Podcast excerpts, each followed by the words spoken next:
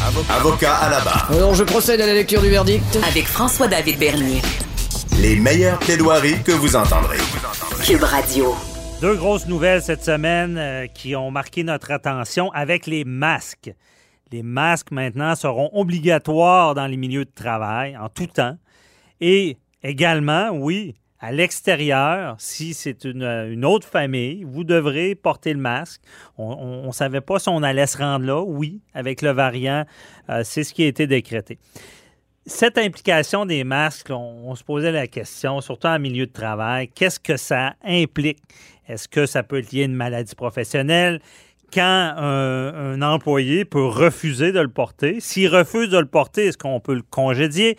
Et on en parle avec euh, Maître Sophie Mongeon, que vous connaissez, qui euh, connaît bien le milieu du travail. Bonjour, Maître Mongeon. Bonjour.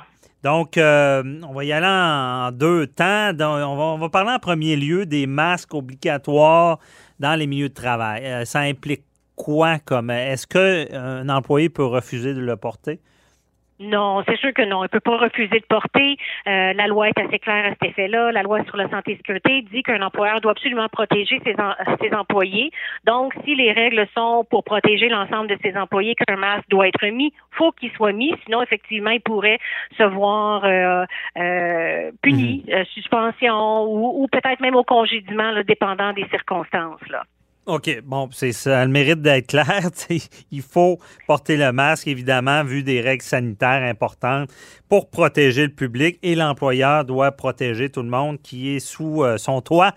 Euh, également, est-ce que euh, quelqu'un qui dont le masque lui nuit à sa santé, est-ce que c'est une maladie professionnelle?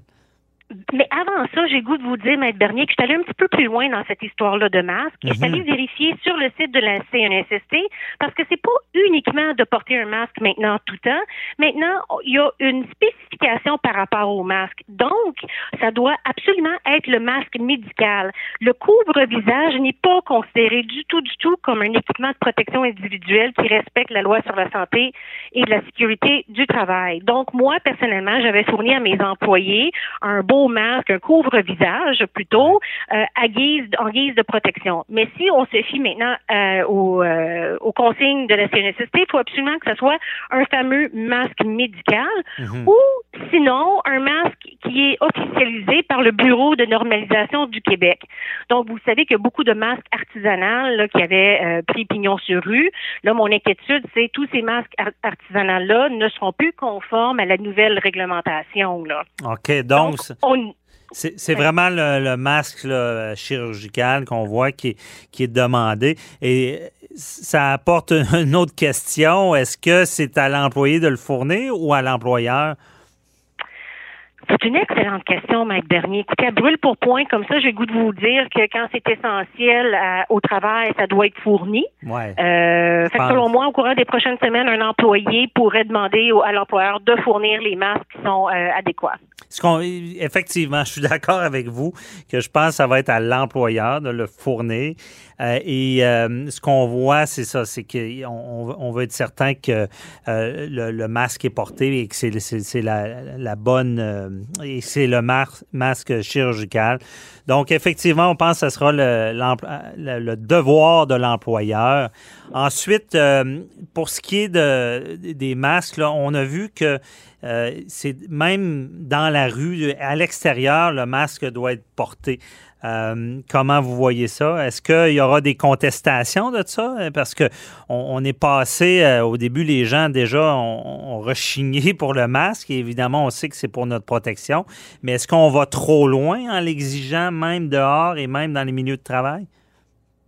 Mais je pense que je pense que l'objectif vraiment c'est de, de casser cette pandémie là. Fait que là moi mon opinion personnelle c'est que je trouve ça vraiment difficile. Mm -hmm. Mais je pense pour l'ensemble de la collectivité on n'a pas le choix de, de se plier à tout ça. Euh, Est-ce qu'il va y avoir des, des amendes et tout? Ça c'est possible ça c'est à voir. Mais ça va être un petit peu plus difficile de jouer à la police parce qu'effectivement parce que quand on regarde attentivement oui il faut porter le masque mais si on est assis à deux mètres de distance on n'est pas obligé de le porter. Donc, euh, on est exempté si on est assis loin à deux mètres. Alors, qui qui va sortir, qui qui va mesurer tout ça? Comment ça va être appliqué comme tel, ces nouvelles consignes-là? Je ne sais pas. Les prochaines euh, semaines pourront nous le dire. Donc, en ce moment, il y a quelqu'un qui, qui, est à l'extérieur, bon, on est plusieurs. Si on réussit à avoir la distance, on n'est pas obligé? C'est ça que j'ai euh, de le porter? Exact. c'est un petit peu compliqué. Tu es à l'extérieur, tu es, obligé de le porter, mais si tu t'assois, tu es à deux mètres de distance, tu peux l'enlever. En principe, c'est ce que, qui ressortirait des dernières informations qu'on a eues là, dans les dernières 24-48 heures. Et de, si je comprends bien, d'être assis, c'est très important. Oui, oui, c'est bien indiqué, assise à une distance de plus de deux mètres, comme dans un parc, on est exempté et on pourrait retirer euh, le masque à ce moment-là. OK. Donc, des gens qui sont debout à, deux mètres ou plus pourraient avoir une amende? Euh, je pense que oui. C'est ce que dans le son qu'on retrouve du, euh, euh, du point de presse de mardi là, qui a été effectué. Là, on, mhm. le cite, le, M. Legault, puis c'est ce qu'il disait. Si vous êtes assise à une distance de plus de deux mètres, comme dans un parc, vous pouvez retirer votre couvre-visage. Je comprends bien. C'est quand même logique parce que c'est vrai qu'est-ce qu'on voit à l'extérieur, les gens debout, c'est pas long que des quand, on est capable de marcher puis de s'avancer, on remarque souvent que le 2 mètres, il est là au début puis il est, il est plus là à la fin. Donc, quand les gens sont assis, à moins de ramper, c'est plus difficile de se rapprocher. On comprend bien. Merci, Matt Mongeon. Ben c'est une, bonne spécification. Euh, autre euh, on va, spécification aussi qui est important de dire à nos auditeurs, euh, les masques dans les lieux de travail, c'est partout. Hein, c'est pas seulement dans les usines, c'est dans les bureaux, c'est tout milieu de travail. C'est tous les milieux de travail. Ça vient vraiment préciser. Dans le fond, ce qu'on dit, c'est qu'on n'empêche pas les activités, donc on les reprend. Mhm. En principe, dans le milieu de travail, nous, on n'est pas comme en, Ontario, euh, Ontario, pardon, où on retourne en confinement, mais dans les lieux de travail, c'est apporté en tout temps. Et le seul temps qu'on peut l'enlever, c'est dans la mesure où on a besoin de parler. Par exemple, si je rencontre mes clients et je suis à deux mètres de distance et euh, le fait que les clients m'entendent pas bien, puis c'est essentiel, je peux l'enlever, mais c'est faut que ça soit une euh, exceptionnel. Oui, justifié, exactement. Comprends bien. Euh, il y aurait une, action collective, un recours collectif, comme on appelle souvent, lié au masque, déjà, là, pour, pour ce qui est des nouvelles règles? Ben oui, dans le fond, là, oui, on est obligé de porter un masque. Là, le problème, c'est qu'il y a certains masques qui ont été fournis à des corps de métier comme les écoles, les garderies ou dans des établissements de soins de santé. Puis là, on découvre que certains masques avaient un produit qui s'appelle du graphène, euh, qui contient des particules de carbone qui pourraient être nuisibles pour la santé. Donc, là, on, les masques qui étaient fournis par l'employeur à ce moment-là à ces corps de métier-là se retrouvent avec des problèmes. D'ailleurs, j'ai une amie qui est professeure qui me dit qu'elle, quand elle porte le masque à la journée longue, elle a des qui s'installe. Elle a un mal en arrière des oreilles et elle a de la difficulté à respirer mhm. et il y a des rhinites qui s'installent puis des sinusites. Donc, elle me disait ça avant qu'on découvre qu'il y a certains masques qui peuvent contenir des substances qui peuvent être dangereuses pour la santé. Alors, si dans le cadre de votre travail, on vous a fourni un masque qui euh, est une source de problème, ça s'appelle une maladie professionnelle.